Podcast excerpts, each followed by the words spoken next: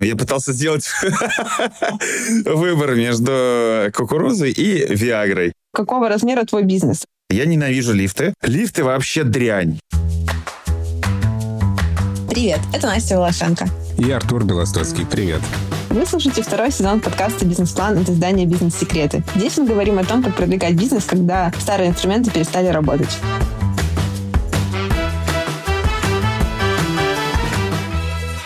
Мы с Настей оба работаем в компании Тинькофф, но еще мы предприниматели. Я делаю парусную школу Ладморе во Владивостоке. А я раньше руководил студией подкастов, а сейчас делаю школу подкастинга. Каждом выпуске мы зовем предпринимателей-экспертов, чтобы поговорить о разных сторонах продвижения бизнеса. Моя задача в этом сезоне — найти новые способы раскачать парусную школу к следующему лету. Настя, расскажи, где ты сейчас находишься и что с тобой случилось. В прошлом выпуске ты собиралась на регату. Да, я сейчас нахожусь в Турции, и на прошлой неделе мы участвовали в международной регате в Мармарисе, Мармарис Рейс Вик. Мы прилетели туда командой из Владивостока, ну, то есть наших клиентов, которые там начали с нами учиться яхтингу, сейчас э, поехали с нами на регату. Сейчас у нас проходит вторая регата в Гёчке, тоже международная регата, в которой участвуют экипажи из России и из других стран. В Гёчке гоняется уже второй экипаж. Я сама в гонках в Гёчке не участвую, потому что надо не только гоняться, но еще и работать иногда. Но я гонялась в Мармарисе, гонки прошли просто отлично. Мы великолепно провели время с ребятами, сработались, стали настоящей командой за эту неделю, заняли в итоге пятое место, что неплохо, потому что с нами в дивизионах гоняются полностью профессиональные экипажи, и, конечно же, любительская команда. Уже круто, что мы так с ними конкурируем. Слушай, я вообще не представляю, как в условиях регаты еще успевать работать и что-то думать про свой бизнес, потому что я тоже тут недавно был в поездках, э, гонял в Питер на конференцию без отрыва от работы, и это было крайне тяжело, потому что тебе надо работать, у тебя здесь конференция, а еще ты идешь по улице, и со всех сторон на тебя нападают классные вывески, какие-то интересные развлечения, питерские бары, кафешки, рестораны. Очень сложно удержаться от соблазна в таких условиях. Да, ну, я не буду врать, конечно, когда мы оба, я и Леша, участвуем в гонках, мы меньше занимаемся какими-то предпринимательскими делами. И я стараюсь в основном просто совмещать это со своей основной работой в Тинькофф. Но так как мы прилетели из Владивостока, у меня был спасительный джетлаг, я вставала просто рано утром, работала до того, как начинались гонки, чтобы сделать всякие самые срочные дела. И после гонок разгребала чаты, отвечала всем на сообщения. Как-то, короче, балансировала на этой грани. И сейчас вот наверстываю упущенное и с утра до вечера сижу за ноутбуком. Слушай, ну я тоже как-то все успевал, но я после этого понял, что мне хочется зафиксироваться и никуда не ездить в ближайшие несколько месяцев. Мы с тобой в этом сезоне говорим о продвижении бизнеса и постоянно жалуемся на то, что с февраля многие инструменты отвалились, надо искать новые, разговариваем с людьми о том, как они перенаправляют свои активности в какие-то другие онлайн-инструменты. Но, кажется, мы стали забывать о тех инструментах, которые были еще до того, как появились соцсети, в том том числе те, которые теперь отвалились. Да, и поэтому сегодня наш выпуск посвящен офлайн маркетингу Поговорим об этом мы с нашим сегодняшним гостем Алексеем Войтовым, сооснователем сети суши-баров «Кофебара». Да, у Леши там есть еще куча каких-то бизнесов, про которые он э, сам расскажет в выпуске, а я расскажу главную историю, которая нужна для того, чтобы вы все могли понять, что это за человек. Однажды мы с Лешей договорились встретиться в Москве, чтобы записать интервью. Леша там был проездом, я приехал специально, и я умудрился проспать э, наше интервью и проснулся буквально за полчаса до назначенного времени, плюхнулся в такси, поехал к нему в гостиницу, пишу, Леша, я опаздываю. Леша говорит, ты позавтракать успел? Я говорю, нет. Я тебе обязательно что-нибудь принесу из ресторана гостиничного. Я приезжаю, мы встречаемся с Лешей впервые в жизни в коридоре гостиницы возле номера, и Леша встречает меня с э, стаканчиком капучино, с бутербродами с красной икрой и круассанами. И говорит, давай садись, сейчас поешь, и потом начнем. Мы никуда не торопимся. Вот такой вот человек. Великолепная история.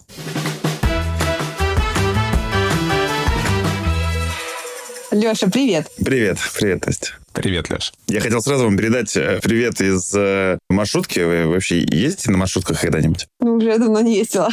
Я на трамвайчиках. Вот и я не ездил, но в маршрутках э, совсем недавно появилась наша реклама. Я даже представить не мог, что в маршрутках бывает реклама, но времена диктуют свои условия. Я думаю, попозже расскажу об этом. Попозже я тебя еще поподробнее порасспрашиваю, как это работает. Но давай для наших слушателей начнем с того, что спросим тебя, какого размера твой бизнес. Расскажи про капибару, там, сколько у вас вас людей работает, сколько точек, может быть, еще какие-то цифры. Слушай, обычно меня спрашивают, э, когда видят мне, какого размера у меня обувь, вот, на 48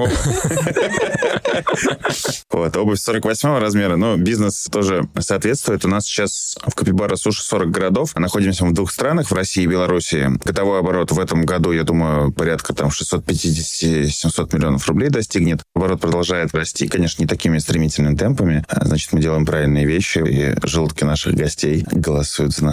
Ближайшие там наши планы — это выходы на рынки Западной Европы и Восточной Европы. Работает у нас более тысячи сотрудников в общем сети. У нас есть корпоративная сеть, у нас есть франчайзинговая сеть. Кроме этого, у нас э, есть сеть кофеин. Это уже не капибара суши, а мы работаем, наоборот, по франшизе. У нас есть э, небольшой ресторан, кофейня. В общем, все, что касается общепита, все к нам. Мой лозунг, как уже некоторые слушатели знают, это «счастлив человек, если в человеке пирожок». Поэтому я, собственно, и решил сначала Артура осчастливить перед записью. Звучит очень круто. Слушай, это очень впечатляет, но я знаю, что начинал ты с э, продажи кукурузы в торговом центре. Расскажи, в какой момент ты перешел от кукурузы к суши и как это с тобой произошло? Да, начинали мы с кукурузы. Кстати, сейчас прогуливаюсь в Анталии, я слышу этот да, более знакомый запах, и он, с одной стороны, знакомый с родной, с другой стороны, от него так тошнит.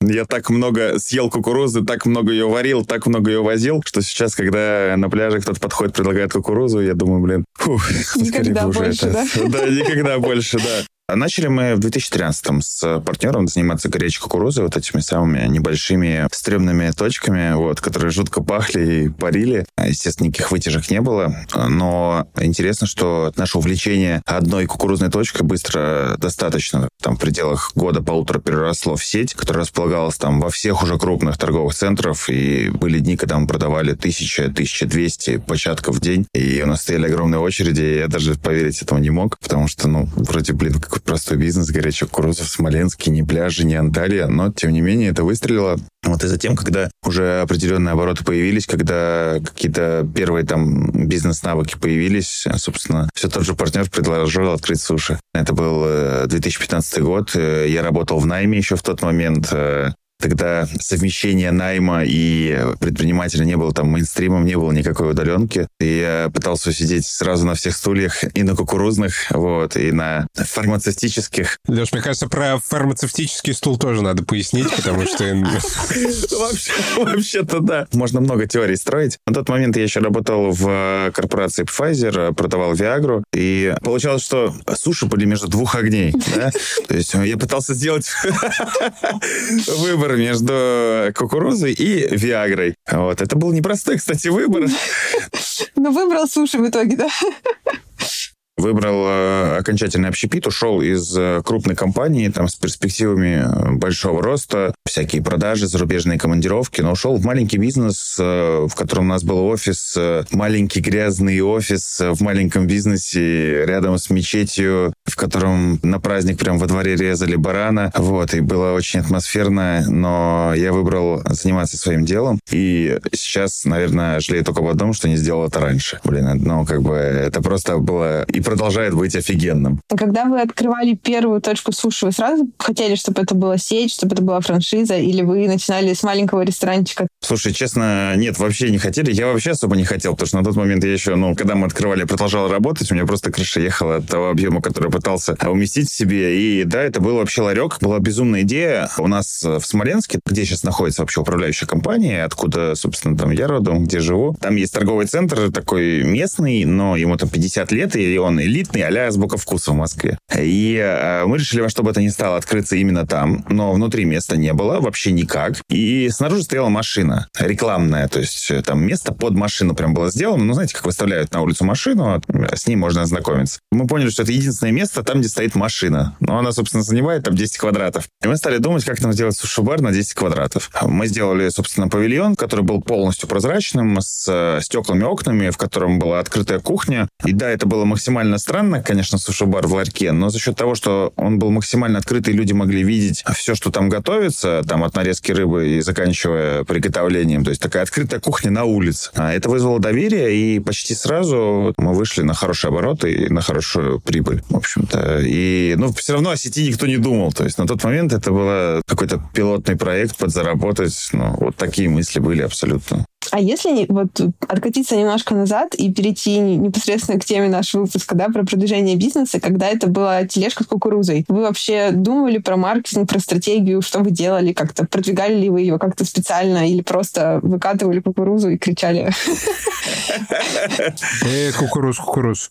Ну, примерно так и было. Маркетингу, который происходит вокруг торговой точки. То есть ни о каком там интернете, о группах даже не шла речь. И мы четко понимали, что наш маркетинг — это красиво выглядящее оборудование. И вот здесь был постоянный поиск. То есть изначально это были тележки, да, которые не привлекали внимания. Потом это превратилось в машинку с неоновыми подсветками, с хорошей пленкой, с красивым оформлением и так далее, и так далее. И, соответственно, мы пробовали там ставить вокруг э, стоперы трафика, потому что в торговом центре было широкая входная группа, мы стояли в входной группе, и люди шли ровно прямо, а кукуруза стояла либо справа, либо слева. И, соответственно, необходимо было заворачивать трафик. Ну и вот здесь уже всякие, конечно, ухищрения шли, всякие экраны, которые разворачивают назад, там, обернись кукуруза сзади и тому подобное. Но как-то использовать э, маркетинг, там, digital и еще что-то, ну, было просто не актуально, потому что это чисто ситуативное. Слушай, а я правильно понимаю, что стоперы трафика — это какие-то штуки, которые человека заставляют изменить вот свою траекторию движения, а как вы поняли, поняли, что это нужно?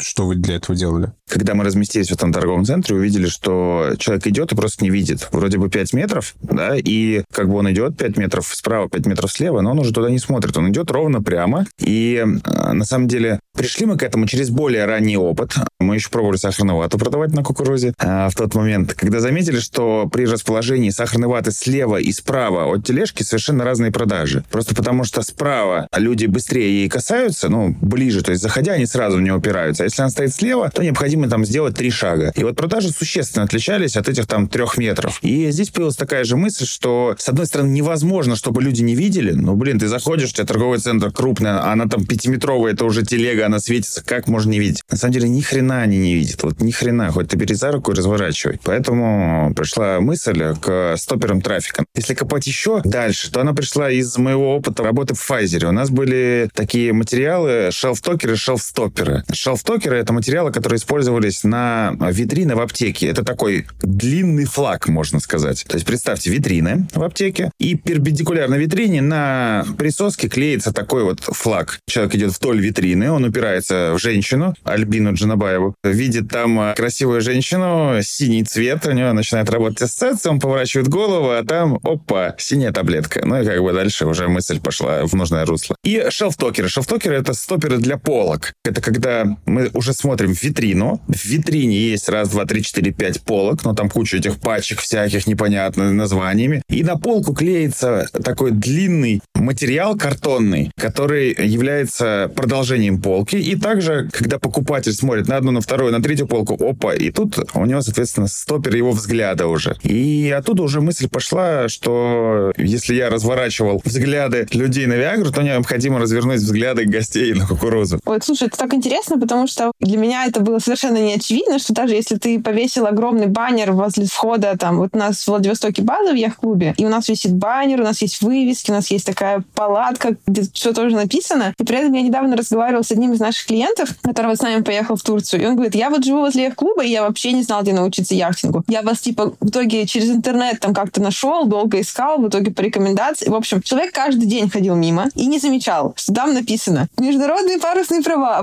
Ну, то есть, ну, как бы оно есть, но не видно почему-то. И для меня было настолько это шоком, потому что думаю, ну как же, ну вот, ты идешь, там еще такой трафик как раз э, прогулочная зона. И что, послушав его рассуждение о том, что он не знал, не видел и вообще понятия не имел, что здесь рядом с его домом проходят какие-то парусные мероприятия, я подумала о том, что нам, наверное, нужно не просто баннер повесить, а как-то получше подумать над тем, как этот трафик, который ходит буквально вот в 15 метрах от яхт-клуба, действительно заставить увидеть, что здесь можно взять и выйти в море на яхте. Слушай, ну это вообще исключительно распространенная история. Опять же, вернусь к Пивара Суши наши, да, это самый лучший торговый центр. Туда подъезжаешь на парковку, там стоят всякие Porsche Cayenne, X5, там Кадиллаки и все. То есть это прям вот топовое место. И невозможно не увидеть, потому что ты паркуешься прямо возле него. Но люди до сих пор бывают, они говорят, слушай, а где вы находитесь? Мы говорим, ну, мы на центре. Блин, я каждый день туда езжу, а у вас нет. Ну, блин, это же не баннер, это стоит суши-бар на крыльце прямо. Ну, Его невозможно не увидеть. Да. Ты рассказал про бета-тестирование в офлайне с э, сахарной ватой.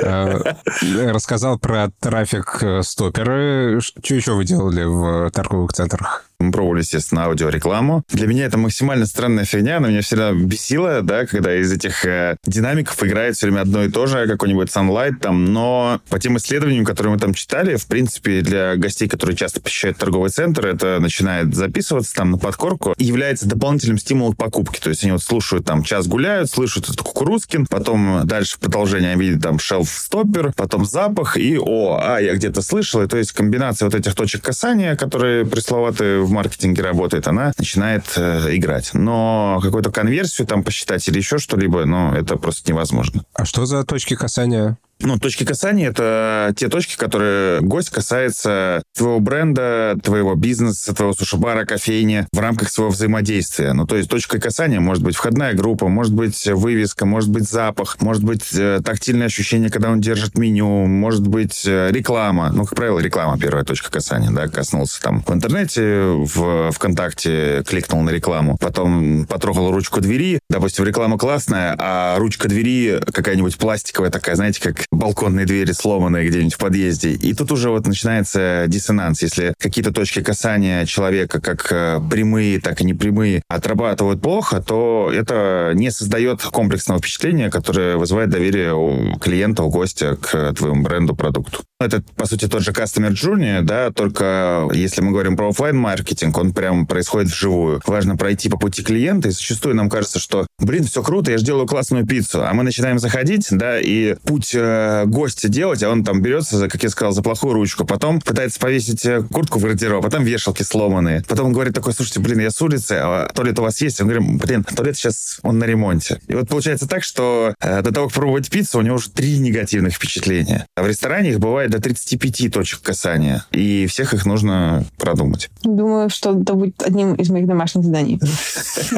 Да, это очень классно. Честно, меня до сих пор многие там шпуняют, и я сам часто этого не вижу. Типа, знаешь, последнее было, пришел, у нас там висят э, фотографии сотрудников с роллами э, в руках, с улыбками, ну, на сушибарах, как декоры, элементы декора, да, и мне говорят, блин, у тебя там рамка сломана, в которой фотография. Я этого не видел, хотя каждый день захожу, ну, а да, это тоже... Слепота определенная, когда ты каждый день в одном и том же месте находишься, тебе кажется, что как бы все вроде окей, а когда человек приходит первый раз, вполне возможно, что очень много ему бросается в глаза, что ты уже и не видишь. А вот с этого, по сути, и надо начинать в офлайн-маркетинге. Даже не из баннеров, не с рекламы, не со стоперов, а вот э, с этих точек касания, которые являются вообще фундаментом. Если ты их уже построил, ты можешь, в принципе, уже ввести всех в свой дом. Как мы почему-то, если в диджитал-маркетинге здесь все понятно, о, ну, конечно, если я веду там на страницу на какую-то, она должна быть крутая, иначе воронка не отработает. Да, я перешел там в рекламу, а сайт говно, мы начинаем смотреть там веб-визор, а, надо докрутить. И очень много внимания этому уделяем, но при этом у нас может быть бардак просто в доме и в туалете. Ну вот, да, ну, ну, на самом деле мы действительно, я думаю, в своем бизнесе очень сосредотачиваемся на том, что происходит с человеком, когда он уже вышел в море на яхте, как работает инструктор, как он его учит. Много вкладываемся там в рекламу, потому что в основном у нас э, привлечение, конечно, устроено так, что мы там в интернете условно рассказываем о себе, нам записываются на тренировки, приходят и тренируются. То есть это не, не уличный трафик преимущественно. Но при этом вот этот процесс, когда человек доходит от того момента, как он там приехал на парковку, вышел из машины и дошел до яхты, он сталкивается с каким-то количеством впечатлений, и вот эти впечатления, если честно, я даже особо про них не задумывалась до этого, как бы на том, что их контролировать. А представляешь, твои клиенты точно обращают внимание на впечатления? Ну, конечно, да. Баннер повесили, палатку или там стенд поставили, а вот все, что между ними,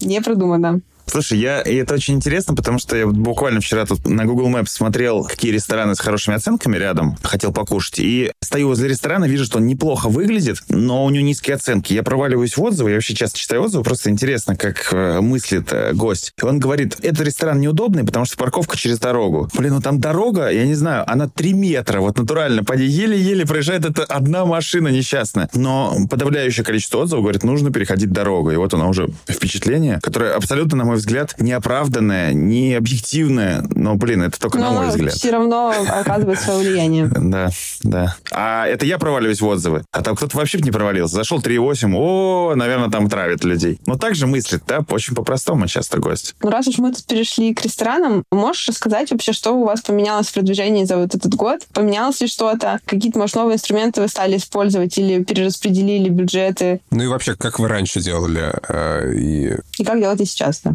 Слушай, ну здесь все, как всегда, все самое хорошее, это повторение старого. Ну, то есть, когда мы начинали, там, в 2015 году, был прямо оффлайн. Давайте напечатаем листовки, кинем в подъезды.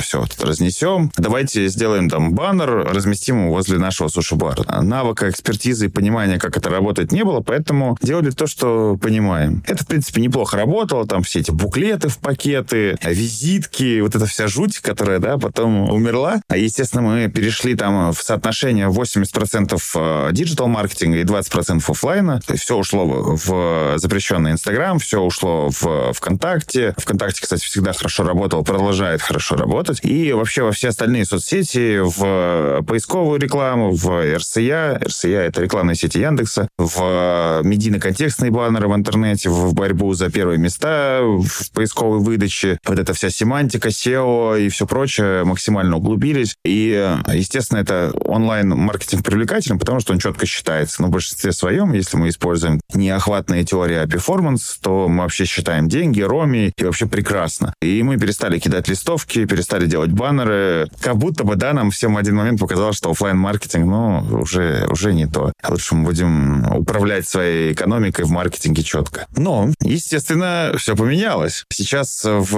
Инстаграме рекламы нету. Соответственно, мы, безусловно, там ведем аккаунты, но это работа там на брендинг, на доверие, на узнаваемость, никак не про рекламу истории. А у нас осталось ВКонтакте, и мы довольны, что мы одни из немногих все время ему уделяли внимание. Есть, да, многие компании, особенно на региональных уровнях, да и не только на региональных, в один момент перестали развивать ВКонтакте. Ну, типа, блин, ВКонтакте какой-то... Ну, потому что работали другие инструменты. Какой-то, какой-то зашквар ВКонтакте, кто там вообще сидит. Мы продолжали развивать по одной причине, потому что, несмотря на наш субъективный взгляд, что какая-то непонятная сеть и кто там сидит, а результаты какие-то были, они были выше нуля. Ну, почему нет? Продолжали развивать группу, и тут она очень пригодилась. То есть ВКонтакте у нас осталось. Естественно, отвалился Google. Очень жаль, что Google отвалился реклама. Естественно, в момент мы бюджет вообще заморозили. Там это весной у нас осталось буквально там минимальные э, охватные стратегии, а чтобы, в принципе, нас видели. Охватные стратегии это что? Ну, то есть, э, когда мы показываем в э, рекламе просто имиджевую какую-то рекламу. Вкусная доставка, в, вкусная в, в онлайне. В онлайне, да. Закажи или там, не знаю, капибара, почувствуй вкус, чтобы мелькать у людей в голове, чтобы бренд не забывали. Но сейчас мы возвращаемся к офлайну, к этому, с чего мы начали. Сейчас бюджет идет в обратную сторону, там, ну, не 80 на 20, конечно, но, наверное, 60 на 40 в пользу офлайна. А сейчас мы используем маршрутки, телевизоры, листовки, коллаборации, тейбл-тены. Что мы еще используем? Брендированные сумки, наклейки на машины. А весь ваш вот опыт в онлайн-маркетинге, да, там, в том, чтобы считать конверсию и все там четенько раскладывать, вы сейчас пытаетесь как-то его приложить на офлайн и как бы изменился ли ваш подход? Да, да, конечно, пытаемся переложить. А, вся реклама, которую мы размещаем, она с а, промокодами, причем с промокодами разными. Да, кстати, что-то ты спросила, а я и не задумался, как само собой разумеющееся. Да, сейчас если взять те же маршрутки, да, вот, ну, почему я привожу пример? Ну, потому что мне кажется, там максимально какой-то маргинальный способ продвижения, не потому что в маршрутках ездит маргинал, а просто потому что я, ну, не думал, что это может там работать. Причем там это не экраны в маршрутках, а это такие карманы, да, из пластика или полиэтилена. Типа, куда на... запихивается да, бумажка. куда запихивается, они прозрачные. Вот эта бумажка запихана. То, что перед тобой на переднем кресле. Ну, и э, я бы, знаете, как по соображениям совести не стал бы рекламироваться, ну, типа, блин, какая-то какая-то ну фигня. Вот. А теперь мы уже мыслим так. У нас есть несколько маршрутов. Маршруты едут э, через разные суши-бары. В разных районах живут разные целевые аудитории, поэтому нам нужно разместить разный промокод на разные маршруты, чтобы посмотреть, как э, аудитория откликается на то или иное предложение в рамках этого маршрута. Блин, и да, это работает. То есть в одном районе мы размещаем более там дешевое предложение, то есть больше суши за меньшие деньги, а на другом маршруте, который там едет, едет по центру, мы размещаем подарок за установку приложения. И пробовали наоборот. И, соответственно, ну, мы видим, как аудитория откликается. И э, в прошлом месяце это было пилотный месяц с маршрутками. Сейчас мы покупаем еще больше маршруток, размещаем разные предложения и продолжаем тестировать. То же самое, естественно, мы делаем. Сейчас мы крупную рекламную кампанию взяли 8 цифровых билбордов. Это баннер, на котором, собственно, есть экран. А мы также размещаем предложение с э, промокодом. Он, во-первых, большой. А, это по-другому выглядящая реклама. Если человек, который сидит в маршрутке, он смотрит близко и имеет некоторое время, чтобы обратить внимание на эту рекламу, то на уличном баннере, соответственно, размещение маленького промокода, мы часто видим, даже крупные сети, бывает, там какой-нибудь промокод маленький размещают, у них большая микроволновка и маленький промокод. И это вообще не работает. Нужен огромный промокод, чтобы вообще был шанс, чтобы люди его увидели, а мы смогли посчитать какую-то конверсию. Либо это вообще не актуально, мы еще не знаем. Может быть, проще разместить капибарку, да, и ролл рядом с ней. И вообще не нужны эти промокоды, просто чисто работать на узнаваемость. Но, тем не менее, хочется после диджитала замерить все, что можно замерить. И вы под каждое такое размещение продумываете какое-то свое предложение, какую-то свою акцию, которая к этому промокоду привязана. Да, да. И даже на радио мы размещались с промокодом, но не работает. Вот, на радио с промокодом забывается. Еще кидали листовки. С листовками хорошо работает. То есть мы раскидали а 100 тысяч листовок, 0,5% конверсия, она вроде маленькая, но в деньгах это достаточно хорошо работает. Простой расчет. Там раскинуть 100 тысяч листовок стоит 300 э, тысяч рублей, а, соответственно, 0,5 конверсия это 500 активаций купона. Купон а, дает право на заказ от 1000 рублей, то есть мы получаем на 500 тысяч рублей заказов. И, в принципе, здесь абсолютно это считается. И важно понимать, что часть аудитории, конечно, не воспользуется промокодом, но вспомнит нас позже. С этой листовкой, ну, которая да, отложен, отложенный эффект, который уже никак Безусловно. не посчитать. Угу. И плюс часть аудитории повторно закажет. И это тоже сложно посчитать, только в рамках больших цифр. Мы знаем, что у нас там в среднем заказывают два раза в месяц. Наверное, если мы не налажали, он тоже закажет два раза. Ну, то есть опосредованно можно посчитать эффективность э, рекламной кампании. Леш, когда мы с тобой только обсуждали, чтобы ты пришел к нам в гости, я спросил тебя, что у вас с офлайном, ты мне скинул гифку, где ты прыгаешь в костюме Ролла. Расскажи, пожалуйста, что это было. Действительно, я имел такой опыт. Э, пока что, правда, только прыгать по улицам. Я не ходил в костюме Ролла, хотя я очень хочу. То, что ты видел гифку, это наш партнер а, на День города изготовил вот этот огромный ролл для того, чтобы он ходил по улицам и э, промотировал Капибару. А, я не мог на себя это не примерить. Вы используете вот такие тоже штуки с промоутерами, с листовками на улице? Да, да. На листовках размещаются промокоды, и чтобы понять, э, насколько вообще людям интересна активация. То есть листовки не просто листовка, там, копибарка, да, листовки с промокодами.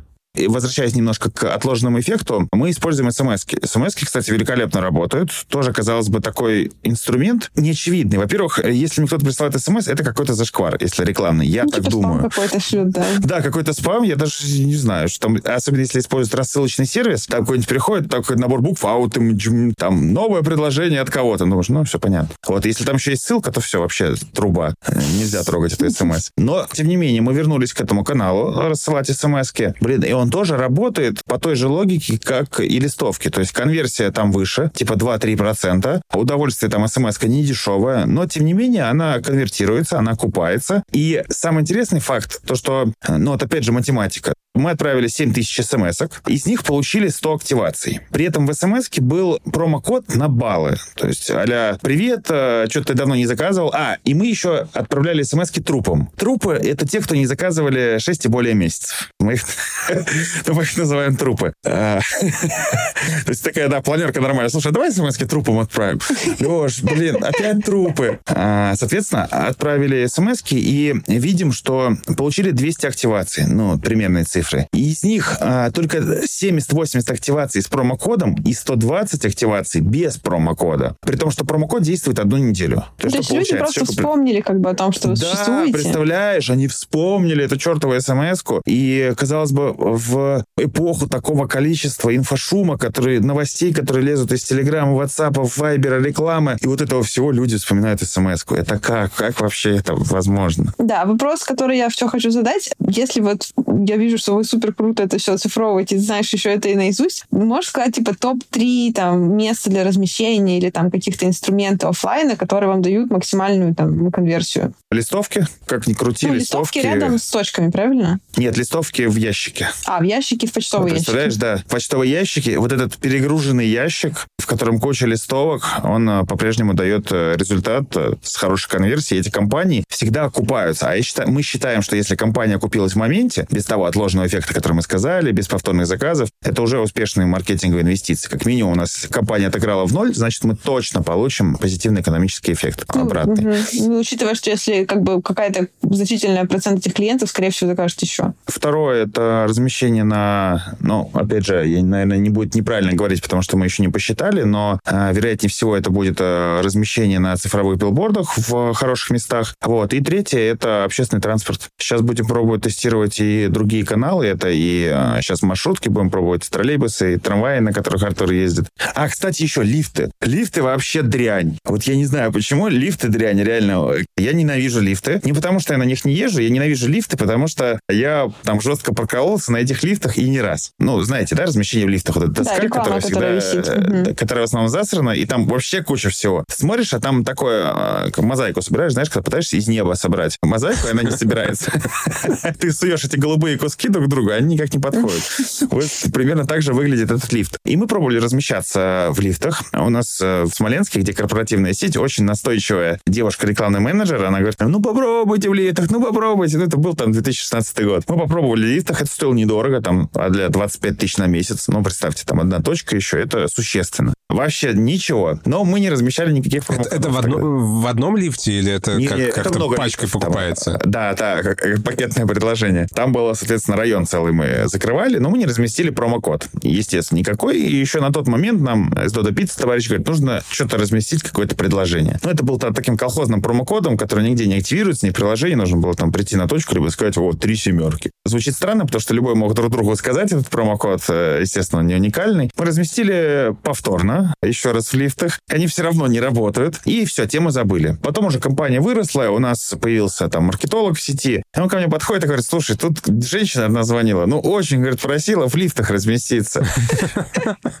Если ты разместишься в лифтах, я тебя уволю, честное слово. Вот э, у меня принципиально. Я не буду размещаться. Такой, потом, знаете, через месяц иду, лифт, Капибара, как аптека улица Фонарь, и мы в лифтах размещены. Я бегу с этими глазами красными, говорю, какого хрена? Он говорит, ну он так просил, она так умоляла, она мне звонила каждый день. Нам там сделали 100% скидку, ну, пожалуйста, если это не отработает, там это за мой бюджет и все остальное. Вот, женщина очень настойчивая. Ну ладно, мы разместились опять, и, ну, ничего не работает. То есть вообще прям грустно. Она еще продала большее размещение. Говорит, вы раньше размещались, потому что у вас была там маленькая вот эта мозаика, нужна большая картинка. Ну, вообще хрень. И ладно, и на этом история лифтов не закончилась. У нас э, открылся франчайзи в э, Тюмени. Мы разработали ему рекламную кампанию. В основном она еще и на тот момент была диджитальная, плюс э, баннер возле э, суши-бара. Потому что он находится на дороге, и чтобы тоже было понимание, что можно свернуть к нему и припарковаться. А, они сделали рекламную кампанию, она не очень хорошо отработала. Причин много там, от небольшого бюджета, заканчивая там неправильно некоторые выбранными инструментами, в том числе с нашей стороны. Но не в том дело. И э, ребята, не посоветовавшись с нами, такие звонят и говорят, слушайте, ну у нас бюджета больше нету. А, говорят, почему? Потому что мы 300 тысяч на лифты потратили. О май гад, говорит, нам позвонили. они.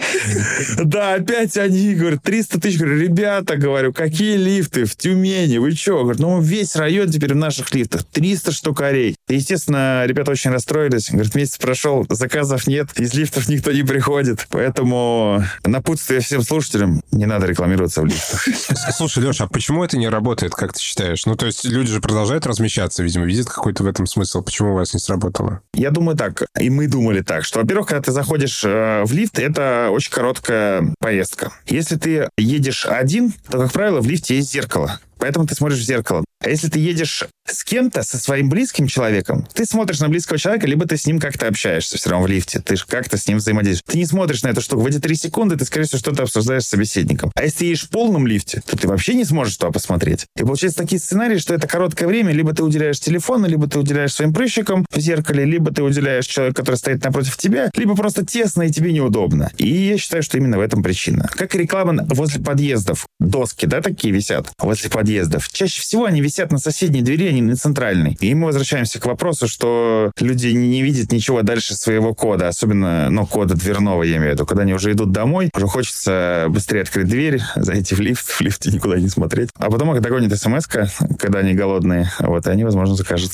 Слушай, а вы используете, вот я недавно для себя это открыл, как такую смесь онлайна и офлайна, какие-то пуш-уведомления, когда человек оказывается поблизости с э, вашей точкой. Я вот съездил в Сочи, там сделал карту лояльности какого-то ресторанчика, и когда я приехал через год, то каждый раз, когда я оказывался где-то в радиусе 15 метров, мне да, э, приходила тоже пушка. такая есть. Мы в конце сезона подключили, но еще не поняли, это или нет, потому что сезон закончился. Слушай, ну, а мы пробовали очень коротко, почему-то у нас не отработало. В целом, штука актуальная. Ну, мне нравится, особенно в туристических городах, когда человек э, а идет, у него большой там, там, Питер или Сочи возьмем, да, ты гуляешь, у тебя большое количество ресторанов, глаза разбегаются, они все незнакомые. Тут тебе приходит э, смс опа, там, не знаю, две пиццы по цене одной, и ты заруливаешь. Это работает. Это, опять же, те же стоперы трафика. Но в нашем случае, если мы говорим про Капибару, ну, трафик не надо стопить. У нас 70% заказов — это заказы через приложение и сайт.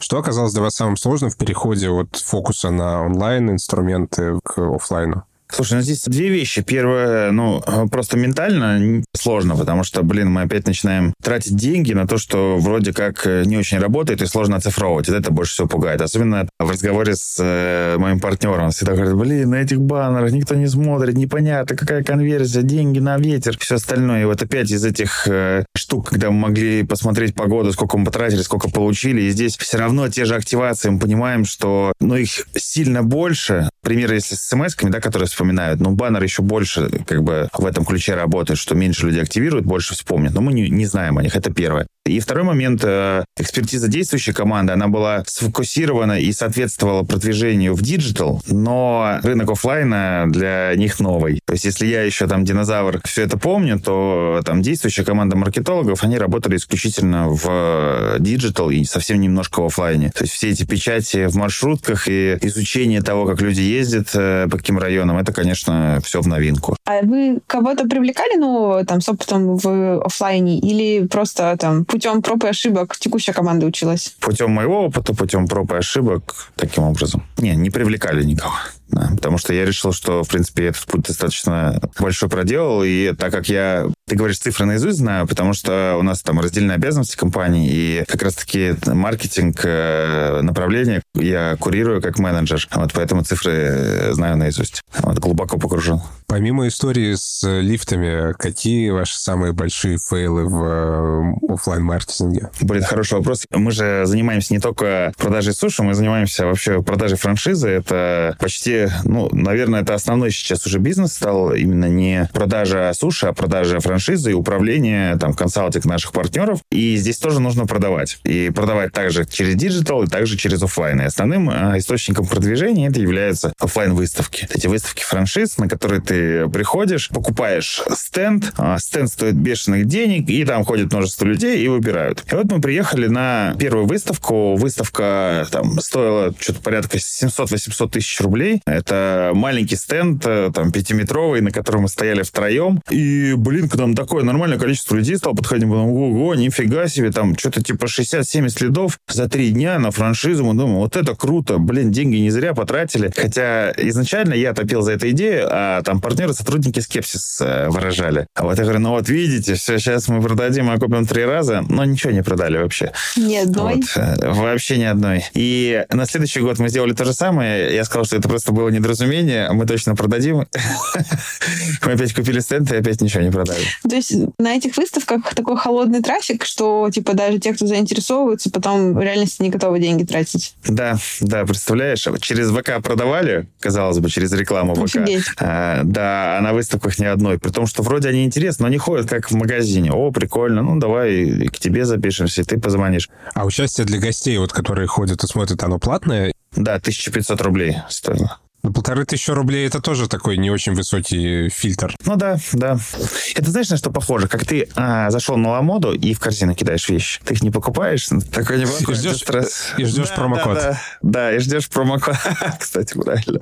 Вот. вот чего нам не хватило, надо было отправить им просто через недельку, да. Да интересно, что вот в нашей индустрии, наоборот, выставки действительно это один из тех немногих типа офлайн инструментов, которые работают. Вот мы сами проводим выставку Владивосток Бот Шоу в Владивостоке, и мы там такой большой красивый стенд делаем себе. И это происходит в начале сезона, и оттуда стабильно записываются, особенно на большие образовательные какие-то штуки, на курсы, на детские курсы, на взрослые курсы. То есть люди прям таки целенаправленно. Хочу научиться яхтингу, пойду схожу на выставку, посмотрю, что есть, выберу и научусь. И до этого мы еще продажей лодок занимались, тоже на вот таких бот-шоу, выставках они продаются, и туда приходят уже, типа, реально люди приходят выбирать. Понятно, что много зевак, но поскольку, да, стоимость лодки достаточно высокая, даже... Один, а сколько один, стоит лодка? Ну, по-разному. Вот те, которые мы продавали, они там в среднем там 10-20 миллионов рублей стоили. И даже там одна-две продажи с выставки, это уже, типа, вообще не зря сходили. Поэтому интересно, что вот в разных индустриях э, совсем разный эффект от таких мероприятий. Блин, Владивосток классный город, в топ.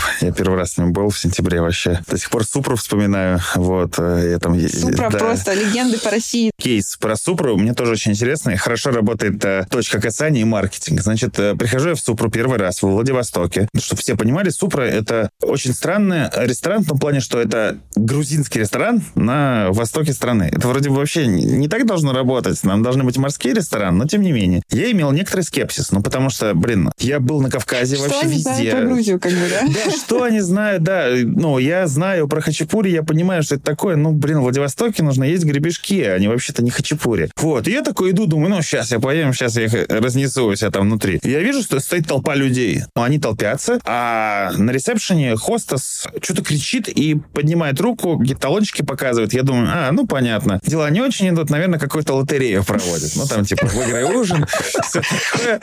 Вот, я такой подхожу и начинаю понимать, что вообще-то эта девушка выкрикивает номер, человека, очередь. которого дошла. Я, у меня просто шок. Я первый раз такое вижу. Это будний день, вечер. И я такой, ребята, а вы что, в очереди стоите? Он говорит, там, он говорит, ну да, вот полтора часа уже жду. Полтора часа в живой очереди. И они счастливы, что их очередь дошла. Вот это, думаю, вот это охереть. И, ну, прикольная тоже идея. Просто взял, что вот, вот как бы очередь э, обозначать в том, что твоя очередь дошла, вот так громко, ярко, это тоже важно. Тоже для человека это праздник. Ну, у них там вообще в целом праздник начинается с момента, как ты приходишь, да. И еще, говоря про точки касания, опять же, очередь может быть разной. Да, очередь может быть, вот там, в Париже был, в кафе, я отстоял там час, она безумно утомительная, грустная очередь, в которой ты просто ждешь, как в отстойнике. Здесь же тебе в очередь дают фрукты, клубнику и вино. И, блин, у тебя веселая очередь, потому что все люди начинают в очереди пить, еще и пить бесплатно, и ты думаешь, блин, а чтобы она вообще и не кончалась, все начинают общаться. Я еще постою, как бы, да.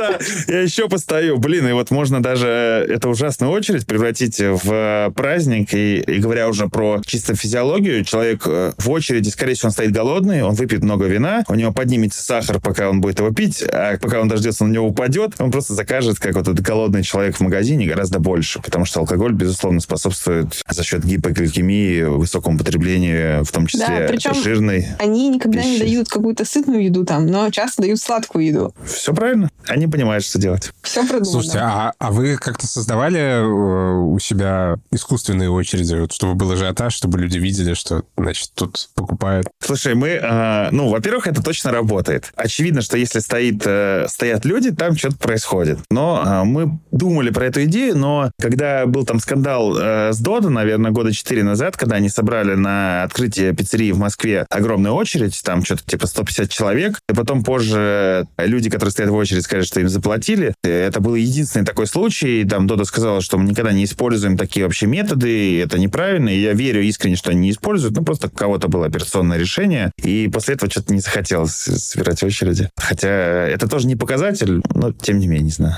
офлайн маркетинг а, не обязательно может быть конверсионным, да, и не всегда нам нужно все-таки считать. Иногда он бывает вот такими штуками, как э, угостить в очереди, создать очередь, или, например, как в той же Супре, когда делал доставку, да, мне говорят, вам надо что-нибудь в магазине, мы заедем что-нибудь купим вам. Если вам нужно водички, вина или еще что-то, что это классные предложения маркетинга, которые очень сложно посчитать, которые в моменте абсолютно ничего не дают. Ну, заедешь в магазин, курьер потеряет время, да, и все остальное. Но LTV, если мы говорим уже потом про цифры, LTV явно будет подниматься. LTV — это показатель, который отражает то количество денег, который принес клиент компании за всю его жизнь в компании. Ну, то есть, условно говоря, он два года плавал, да, с вами, вот он там принес вам 200 тысяч рублей. Это показатель, как правило, есть в компании какой-то средний, что вот в среднем клиент приносит там 200 тысяч там, за какой-то промежуток времени. Расскажи про ваши планы на ближайшее время, там, но до конца года, на 2023 год, с точки зрения маркетинга. Может, вы хотите попробовать что-то, что еще не делали, что-то запустить или там развивать текущие какие-то инструменты?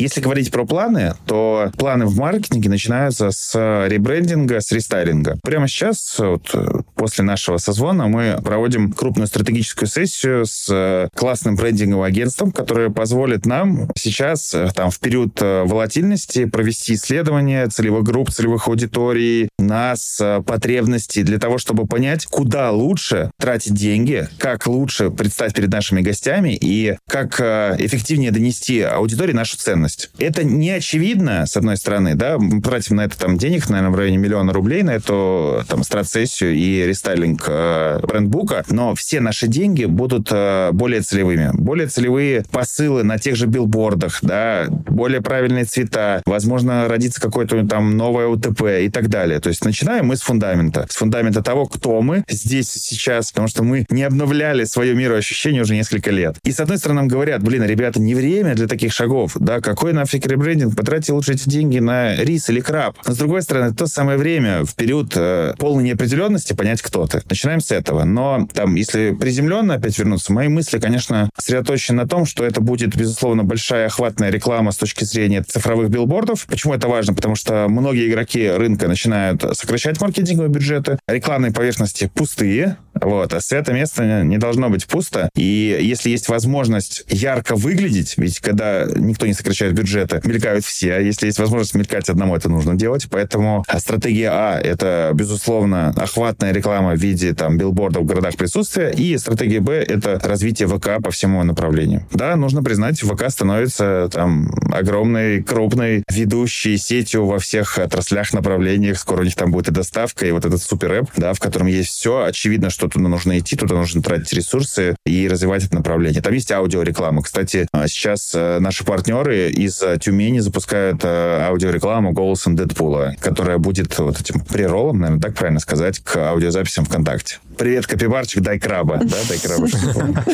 Надо тоже изучить этот вопрос. Потому что мы пробовали рекламироваться ВКонтакте, но действительно, ну, не сказать, что серьезно к этому подошли и получили какие-то средние результаты и такие, ну, ладно. Всегда же казалось, что там не та аудитория, что как бы, ну, там же школьники ну, сидят. Ну, школьники, а да, что, что они пойдут, пойдут на яхтах кататься. такой более премиум сегмент э, для ВКонтакта. Но, с другой стороны, возможно, мы просто плохо пытались, и вполне можно что-то там продавать. Ну, и э, говоря, сейчас еще все-таки, я думаю, важный момент. Э, если мы говорим про Инстаграм, в Инстаграме не запрещены продвижения через блогеров. То есть блогер может писать посты, может делать рилс. Нельзя тратить деньги на ну, конкретную рекламу, на таргетированную ну, рекламу. Но, Инстаграм, да, сам, непосредственно сам. При этом я смотрю по своим охватам, например, да, и по охватам наших аккаунтов, да, они упали, но там, учитывая нашу целевую аудиторию, они упали не катастрофически, ну, как сказать, они упали сильно, но все равно аудитория большая. Порядка там, наверное, процентов 30 мы потеряли охватов, ну, блин. Но все, все равно, равно продолжает остается. работать, да, безусловно. У нас тоже. Как был основным, так и остался. Леш, ты в самом начале сказал штуку про пирожок. Можешь повторить, пожалуйста? А у нас э, в Копипаре лозунг наш э, «Давайте есть дружно». Да? Как он родился? Он родился через понимание того, что изначально, когда мы придумали название, да, Копипара — это самое дружелюбное животное на свете, оно, конечно, объединяет там всех, если посмотреть фотки в интернете, там и оно и со змеями, и с птицами, и с собаками, со всеми дружит. Капибара вообще стало, на тот момент это было непонятное слово, сейчас это такой популярный очень в инсте, в ВК, везде такое животное. И мы поняли, что еда, в принципе, объединяет. Да, ну мы же едим на поминках, на э, свиданиях. Поругались, мы такие, блин, слушай, да что там ругаться, давай что-нибудь закажем, поедим. Смотрим э, новый Дом драконов, да, ну что-то надо поесть, может, суши закажем или еще что-то. То есть еда объединяет. И еда — это не про одного, точно. Еда так или иначе делает людей счастливыми, да. Это огромное культурное явление, а ведь у нас появились и гастротуры там, и всякое, то есть любое путешествие, любой, в общем, ивент связан с едой. Еда делает э, людей счастливыми, я искренне так считаю, и поэтому мой личный там кредо — это счастлив человек, когда в человеке пирожок.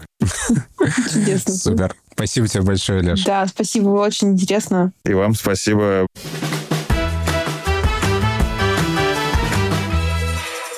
Для меня в этом разговоре было очень много полезного, начиная с того, что офлайн маркетинг это не только разложить листовки, повесить баннер, это весь путь клиента от точки, когда он вышел из своей машины и приехал к тебе, до момента, когда он ушел. И это явная зона роста для нас в вашем бизнесе, потому что я понимаю, что то, как у нас там устроен вот этот маршрут, там есть что улучшать. Поэтому к следующему сезону я хочу сделать это еще лучше, продумать разные точки касания, сделать круче стенд э, и подумать над тем, как разместить вывески, стрелочки и баннера так, чтобы человеку было супер комфортно, приятно и понятно, куда идти. А как у вас сейчас устроен этот путь? Сейчас э, мы объясняем, конечно, куда идти. В, целом у нас есть там четкая инструкция, которую администраторы дают клиенту. Когда клиент выходит, допустим, из парковки, он может увидеть наш баннер, он висит немножко в стороне, но расположение баннера такое, что нужно знать, куда смотреть, он не, не выпрыгивает на тебя, как только ты оказываешься на парковке. Потом нужно пройти через э, ворота в яхт-клуб, там шлагбаум, большие ворота, как бы в целом познавательные знаки есть, пройти вперед, и можно будет увидеть наш стенд, э, в котором там будет ждать администратор. Ну, а сам стенд, он, скажем так, не отвечает моим стандартам прекрасного. Там просто недостаточно уютно внутри, то есть там стенд хороший, а вот внутреннее его убранство, оно пострадало. Плюс там э, часто переодеваются дети, оставляют свою одежду, и там какие-то жилеты, и периодически что-то навалено, и хоть мы там всячески ругаем инструкторов, чтобы они поддерживали порядок, все равно порядок не сто процентов времени. Поэтому я думаю, что в следующем году надо будет придумать какую-то систему получше, чтобы никто не оставлял там свои вещи, и чтобы в целом стенд выглядел более презентабельно, наверное. Вот. А после того, как они проходят на стенд, там их встречает администратор, заполняют соглашения по правилам безопасности, их отдают инструктору, инструктор уже ведет их на яхту, и вот с момента, как они на яхте, там я уже спокойна, то, что с ними происходит, а вот, э, вот этот маршрут явно можно сделать еще лучше. Второй классный вывод — это что нужно искать способы оцифровывать офлайн, а, использовать промокоды, использовать может быть, другие каналы связи. У нас просто нет возможности давать прям супер скидки на каждом, допустим, размещении, но думать о том, как мы посчитаем то или иное размещение, важно, и не нужно как бы утешать себя, что там все там не, не могут посчитать офлайн, это там имиджевая реклама и так далее. Потому что у нас, например, выходила реклама на радио, еще какие-то мы пробовали инструменты, но я так четко и системно, как Леша может рассказать про свои результаты офлайн-маркетинга, про наши, например, рассказать не могу, потому что я просто их не знаю. И, наверное, даже будет тут для меня тоже да, домашнее задание не сколько попробовать какие-то новые инструменты, а выстроить четкую систему э, расчета эффективности каждого нашего размещения. Для меня, конечно, главным хайлайтом было то, что не надо размещать рекламу в лифтах. Хотя у меня здесь совершенно противоположный опыт тому, что описывал Леша, не в плане размещения, а в том смысле, что я всегда в лифте упираюсь глазами в этот стенд и очень внимательно его изучаю, потому что, ну, просто потому что это какая-то яркая картинка, не знаю, может быть, у нас лифты менее привлекательные, чем в Смоленске, когда у тебя вот это пятно яркое есть, это хоть что-то приятное в этом лифте, на что можно посмотреть. Ну, а у меня вообще тоже как бы такой странный опыт рекламы в лифтах, не знаю, наверное, может быть, я просто живу не в тех домах, но последние три моего места жительства там либо не было лифта, либо не было рекламы в нем, поэтому я даже как-то не рассматривала для себя такую опцию. Хотя, наверное, есть жилые комплексы, где в Владивостоке тоже есть реклама в лифтах. Я в лифтах бываю тоже только в гостях, потому что у нас дома нет лифта. И когда поднимаюсь, и когда спускаюсь, обязательно все изучаю. Никогда никуда не звоню, никуда не перехожу, ничем не пользуюсь, но всегда очень разглядываю. Вторая штука — это то, что действительно в офлайне можно и нужно пробовать э, все механики и методики, которые мы привыкли использовать в онлайне. Можно делать АБ-тестирование, как рассказывал Леша с сахарной ватой. Можно делать промокоды, отслеживать конверсии и так далее. И меня, конечно, поразило, насколько они к этому внимательно относятся, и что они относятся к рекламе в офлайне именно как к перформанс-маркетингу, то есть к тому, что нацелено на какой-то конкретный результат, который можно посчитать, и не только на имидж. Ну и, конечно, для меня абсолютно новой была мысль о том, насколько офлайн реклама требует большего понимания того, как устроены люди и того, как люди принимают решения, куда они смотрят, какие у них маршруты в городе, кто эти люди, как их организм реагирует на сладкое в очереди. Это какие-то для меня, как для человека, который никогда не делал офлайн бизнес для меня это абсолютно какие-то неочевидные штуки. И когда слушаешь, кажется, что, блин, ну это же очевидно. Вот зачем они дают вино. Не только, чтобы мне было... Приятно и весело. Приятно стоять в очереди, но чтобы у меня еще и аппетит разыгрался. Это, конечно, для меня какие-то совершенно новые мысли. Я думаю, что это вот только предпринимательским опытом можно нарабатывать и общением с другими людьми, которые эти шишки уже набили. Еще, кстати, третий важный поинт — это то, что у них классно отработали листовки в подъездах. Я понимаю, что в доставке еды, наверное, это более прямолинейный контакт, чем там наши услуги. Но я для себя сделала заметку, что в следующем году, когда у нас начнется детский сезон, и мы будем набирать детей на курсы и в секции, дети, которые живут рядом с их клубом, это наша такая тоже большая целевая аудитория, потому что родителям очень легко их отдать к нам на целый день. И это как бы и яхтинг, и ребенок занят чем-то полезным. И я думаю, что мы можем попробовать тоже такое размещение, хоть и не самое очевидное, и какое-то вроде супер простецкое, но вдруг оно тоже сработает. Слушай, мне кажется, еще в офлайне важная штука — это то, что здесь очень себя ярко проявляет экономия масштаба. Одно дело, когда ты закупаешь листовок на 300 тысяч рублей и понимаешь, что с них получишь 500 тысяч рублей. А другое дело, когда тебе нужно сделать тысячу листовок, и каждая листовка тебе будет выходить дороже, чем если ты делаешь такую массовую акцию. Конечно, в онлайне это не так ощущается. Ну да. Не, ну, наверное, можно и потратить чуть больше денег на типа на тысячу листовок, если продукт позволяет с них зарабатывать. Потому что, допустим, в нашей экономике, даже если мы там условно потратим, там, ну, не знаю, там, ну, 20 тысяч, допустим, на листовки и там, то, чтобы их разложить по соседнему району, мне кажется, вряд ли это будет стоить дороже, то условно если два ребенка запишутся, то уже мы будем в плюсе. Поэтому почему бы и не попробовать? Это не считая вот этого LTV, то есть того, сколько... Да, это, это просто вот, если ребенок придет на парусные курсы, парусный курс стоит а, ну даже почти один ребенок, по-моему, сейчас около 17-19 тысяч рублей за неделю. Поэтому в целом с одного ребенка, записанного на курсы, мы такой расход окупим. Давай тогда суммируем, какое у тебя домашнее задание. Да, мое домашнее задание. Оно к следующему сезону, потому что это офлайн. Но э, запишем и возьмем на заметку мы сейчас. Продумать путь клиента от того, как он приехал, до того, как он оказался на яхте, и что мы можем улучшить в нашем офлайн присутствии в яхт-клубе с точки зрения баннеров, вывесок, указателей, там, стопоров трафика, как нам докрутить и улучшить наш баннер, который у нас висел в этом сезоне, и там, может, переместить его или поменять текст на нем, и получше над этим подумать. Это первое. Вторая часть домашнего задания более объемная. Это придумать систему того, как мы будем считать конверсию со всего, что мы делаем в офлайне, и там заменить, возможно, какие-то размещения, которые у нас есть сейчас, на те, которые можно будет обсчитывать с помощью промокодов или с помощью каких-то уникальных каналов связи. Вот, чтобы я могла четко понимать, какие из размещений что нам дают и в каком объеме. И третье домашнее задание — это не забыть э, следующей весной разложить листовки по подъездам. Пусть это будет так. А весна ведь близко. Не так уж и далеко. Вы слушали подкаст «Бизнес-план». Слушайте и подписывайтесь на нас в Apple подкастах, Яндекс Музыке, на YouTube и других подкаст-платформах. Подписывайтесь, ставьте оценки и оставляйте комментарии, потому что это помогает другим людям узнать о нашем подкасте. И не забывайте подписываться на телеграм-канал «Бизнес-секреты». Там мы публикуем важные новости для бизнеса, анонсы статей и новых выпусков. А еще присылайте вопросы через нашего телеграм-бота Secret Plan, нижнее подчеркивание, бот. Лучше всего, если это будут голосовые сообщения до полутора минут, так ваш вопрос прозвучит в подкасте. Можете присылать любые вопросы о продвижении бизнеса, а мы с Настей подумаем, кому их задать. Ссылки на канал «Бизнес-секреты» нашего бота будут в описании. Пока-пока. Пока-пока.